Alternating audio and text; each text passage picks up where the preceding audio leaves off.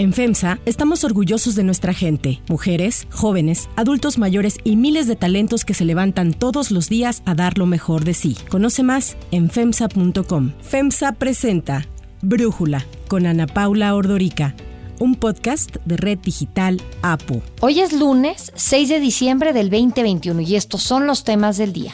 Cambios en puestos clave de Movimiento Ciudadano rumbo al 2024. Luis Donaldo Colosio, alcalde de Monterrey, se fortalece dentro del partido.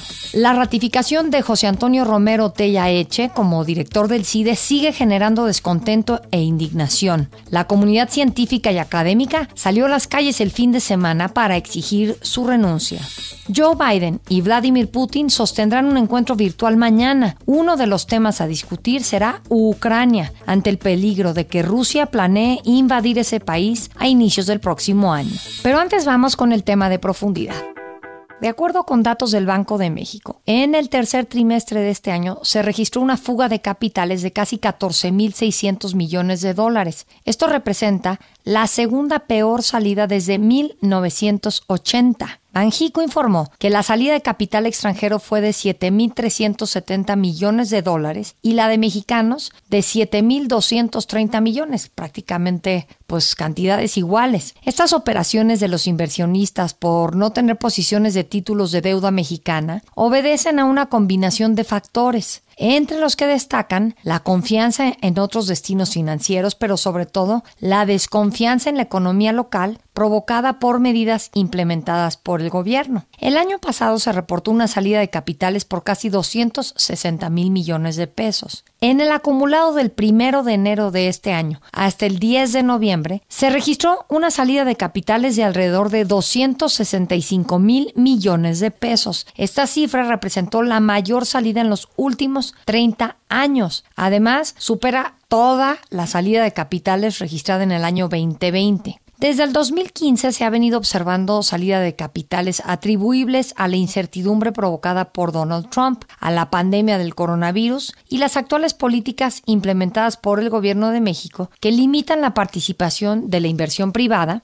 y van en contra del libre mercado, en especial la reforma en materia eléctrica promovida por el gobierno federal en la que los inversionistas mantienen fija la atención. Sobre este tema, el Fondo Monetario Internacional señaló que el fuerte aumento de salida de capitales de México responde al deterioro de la calidad institucional y las perspectivas de largo plazo. El FMI alertó que la desinversión de capitales externos puede debilitar al peso mexicano y en consecuencia alimentar las presiones que tiene la inflación a partir de aumentos adicionales en los precios de las mercancías. Por otro lado, el Instituto de Finanzas Internacionales considera que los inversionistas extranjeros están observando más riesgo al mantener sus capitales en nuestro país. El organismo señaló, al igual que el FMI, que la aversión hacia México está alimentada por las políticas económicas poco claras y la posición del gobierno en contra de la iniciativa privada. De acuerdo con algunos analistas, la fuga de capitales de nuestro país podría continuar debido a, entre otras cosas, la depreciación del peso frente al dólar,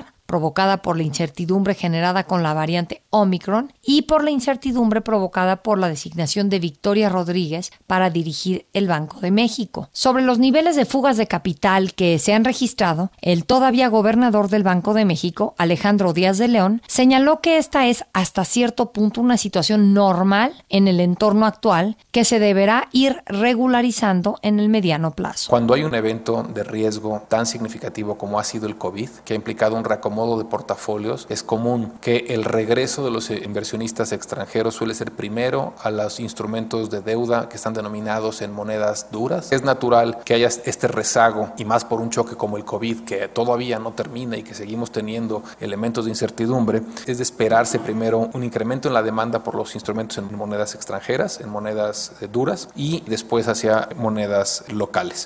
El análisis. Para profundizar más en el tema, agradezco a Raimundo Tenorio, economista, exfuncionario de Banjico, platicar con nosotros. Raimundo, ¿tú qué opinas de esta salida de capitales? ¿Es algo alarmante o es algo normal dado pues la situación que estamos viviendo en el mundo? Bueno, sí, mira, Ana Paula, ante todo habrá que facilitar el entendimiento de esta llamada salida o entrada de capitales. Lo que motiva la salida o entrada de capitales en primera instancia es la tasa de interés. El dinero siempre va a estar en persecución de la mayor tasa de interés, encuéntrese donde se encuentre. A raíz de la rehabilitación de las economías por el gran confinamiento que tuvimos, pues hay países, por ejemplo, como Brasil, que están ofreciendo una tasa de interés promedio de mercado del 10%. Hay otros países, incluso en Europa, que están ofreciendo tasas reales de 1 o 2%. En Estados Unidos las tasas están muy bajas y ahí es donde prevalece el otro determinante de la salida de capitales desde México hacia Estados Unidos, por ejemplo, que es la confianza. Y esa es la confianza justamente cuando tú le preguntas a un inversionista, ¿de qué confianza me hablas? Pues de que con la certeza con la que he llevado mi dinero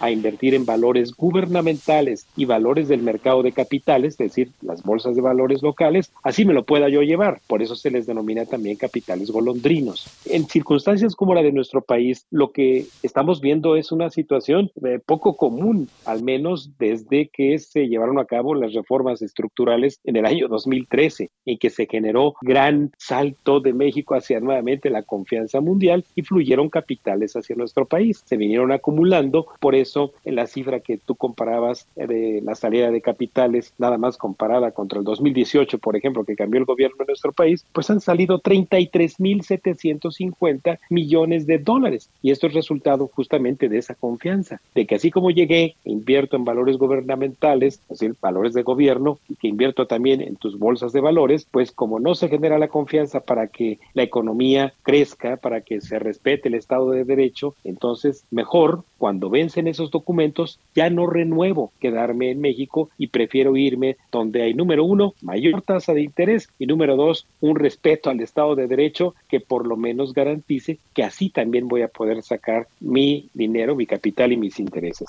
Lo que estamos viendo es de que tenemos un 30% menos de estos capitales que en su punto máximo, que fue justamente en agosto del 2018, pues hoy tenemos 30% menos. ¿Es mala esta salida de capitales? Sí, porque a final de cuentas financia parte de la deuda del gobierno, financia también el crecimiento de empresas en las bolsas de valores y además pues crea la confianza para que sigan llegando capitales. Entonces en el momento en que empiezan a irse estos capitales, bueno pues entonces ya no hay una confianza que aliente primero su regreso y segundo retenerlos. Y en ese sentido, digo, estoy pensando en la cosa más básica de economía, la curva riesgo-rendimiento. Pues a mayor riesgo requieres mayor rendimiento y por lo visto el riesgo país de México actualmente no está dando el rendimiento que exigen los inversionistas, ¿no? Así es, porque ese justamente esa llamada curva de riesgo es primero, me pagas una tasa de interés en el mercado que me pague la inflación, que me compense la inflación. Y segundo, puntos adicionales que obtendría yo contigo por mantener mi dinero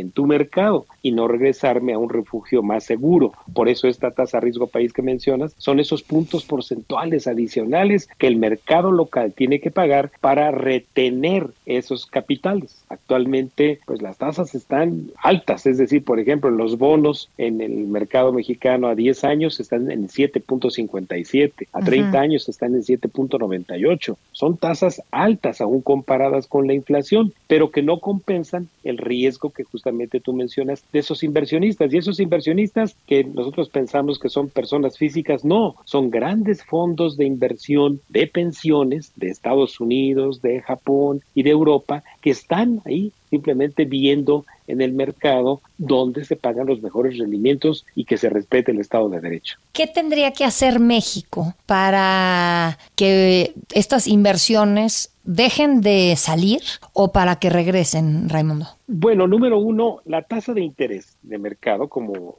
es la, por ejemplo, la que fija como referencia al Banco de México, que está en 5%, sí tendría que estar un poquito más alta, porque la inflación local es más alta. Tú has dado cuenta de que estamos en 7.05 justamente de inflación. Entonces, no se compensa la tasa real que el dinero debería obtener en, los, en el mercado de México. Ese es el, número uno. Eso lo tendría, es lo que tendría que estar ocurriendo, que la tasa de interés de referencia de México estuviera un poquito más arriba, pero no para retener capitales, ¿eh? No, sino para poder compensar lo que la inflación se está comiendo, para nada más para empezar. Y segundo, ¿qué más tendría que estar ocurriendo? Que el papel de deuda de nuestro gobierno genere confianza, pero cuando el papel de deuda de nuestro gobierno respalda la deuda de Pemex, que está descalificada en el mercado, la deuda de la Comisión Federal de Electricidad, que también está descalificada en el mercado, entonces no hay tasa de interés que retenga esa confianza. ¿Y crees que existe un riesgo de que pueda poner el gobierno de México restricciones a la salida de capitales, ya sea que las tengan extranjeros o nacionales? Bueno, esto que planteas no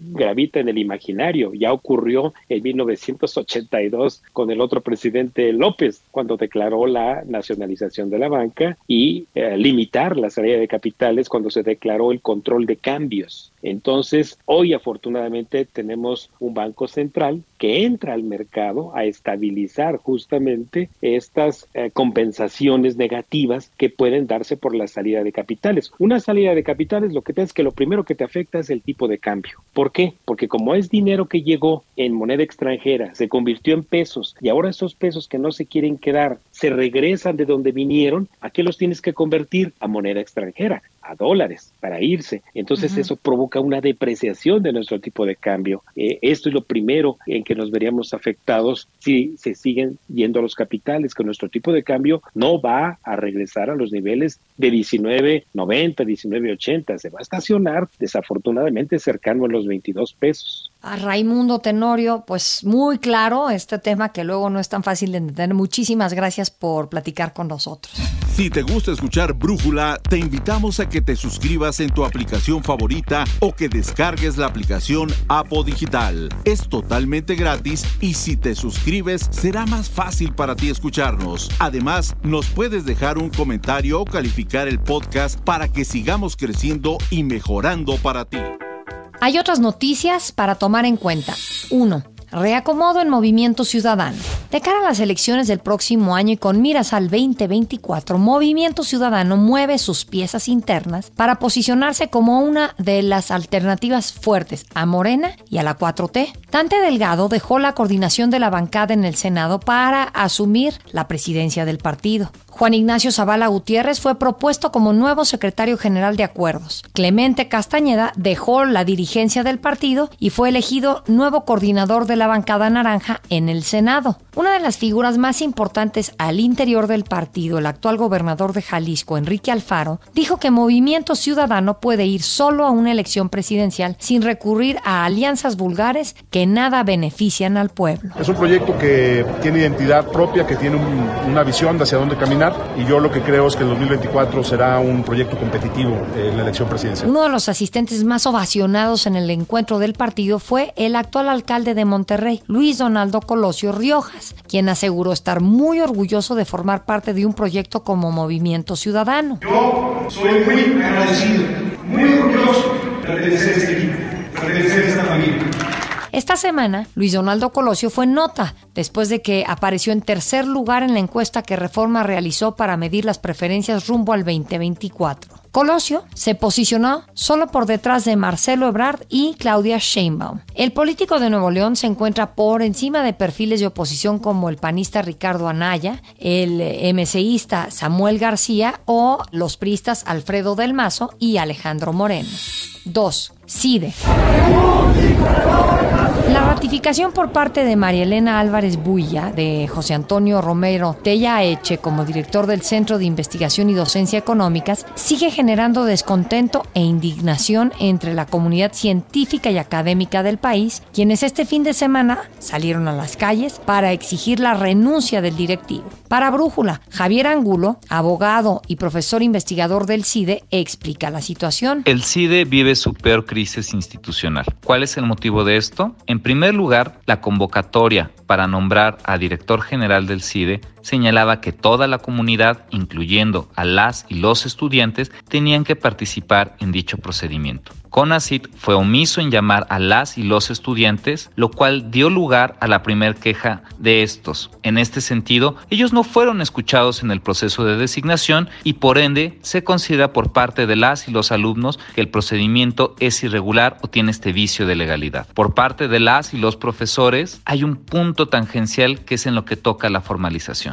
Dice el Estatuto General de nuestra institución que la directora de sector, Álvarez Bullá, es ella quien designa, pero más adelante es el Consejo Directivo que formaliza. ¿Qué se entiende por formalizar? Que el Consejo Directivo sea que verifique a través de sus votos si se cumplieron todos y cada uno de los requisitos legales del procedimiento. Pues bien, no se les dio derecho de voto a los miembros del Consejo Directivo, como se puede apreciar de un comunicado del INE. Simplemente se impuso al señor Romero. Esto resulta inaceptable porque todo el procedimiento de designación está viciado y genera una imposición de director desde CONACIT, cuestión que en una casa abierta al pensamiento, al debate de las ideas, no puede ser aceptable por las y los profesores porque el primer mensaje que tenemos que mandar al alumnado es respeto a la ley. El sábado miles de estudiantes, académicos e investigadores marcharon del Parque Hundido al sur de la Ciudad de México al edificio del CONACIT. No solo participaron quienes integran la comunidad del CIDE, alumnos y maestros de otras instituciones como la UNAM, la UAM y el Politécnico se sumaron a la marcha. Además, miembros de instituciones privadas como la Ibero, el ITAM y el TEC de Monterrey, entre otras, también apoyaron las protestas. Llamó la atención la presencia y el mensaje del historiador Jan Meyer. CONACYT no defendió el financiamiento para ciencia que estaba en los fideicomisos, hizo cambios discriminatorios y unilaterales en el reglamento del SNI, persecución judicial excesiva de 31 científicos mexicanos sin fundamento legal restricciones a las becas, especialmente las de posgrado internacionales. No se han reconocido los derechos humanos laborales de las y los investigadores del programa Cátedras CONACYT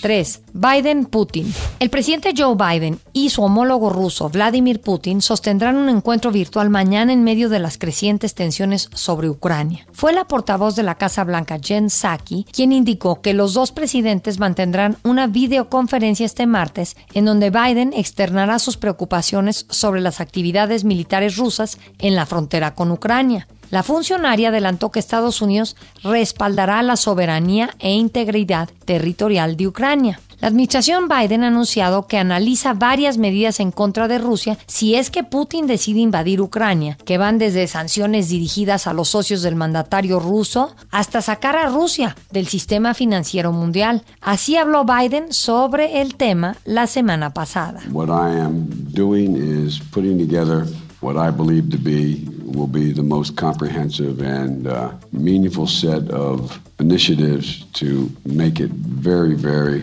difficult for Mr. Putin La Unión Europea dijo que también va a apoyar firmemente a Ucrania en caso de un ataque ruso. El alto representante comunitario para asuntos exteriores, Joseph Borrell, así se expresó. We will be standing firmly and decisively with Ukraine in front of any attempt to undermine its territorial integrity and sovereignty. Según medios estadounidenses como The Washington Post, los servicios de inteligencia de Estados Unidos consideran que Rusia planea elevar su presencia militar en la frontera con Ucrania hasta las 175 mil tropas con el potencial objetivo de invadir ese país a inicios del próximo año. En la videollamada de mañana misma que fue confirmada por el Kremlin, Biden y Putin abordarán otros temas tales como la ciberseguridad, y la estabilidad estratégica. Yo soy Ana Paula Ordorica. Brújula lo produce Batseba Feitelson. En la redacción Ariadna Villalobos. En la coordinación y redacción Christopher Chimal. Y en la edición Omar Lozano. Los esperamos mañana con la información más importante del día. Oxo, Farmacias ISA, Cruz Verde, Oxo Gas, Coca-Cola FEMSA, Invera, Torrey y PTM son algunas de las muchas empresas que crean más de 245 mil empleos tan solo en México y generan valor como parte de FEMSA. FEMSA presentó Brújula con Ana Paula Ordorica, un podcast de Red Digital APO.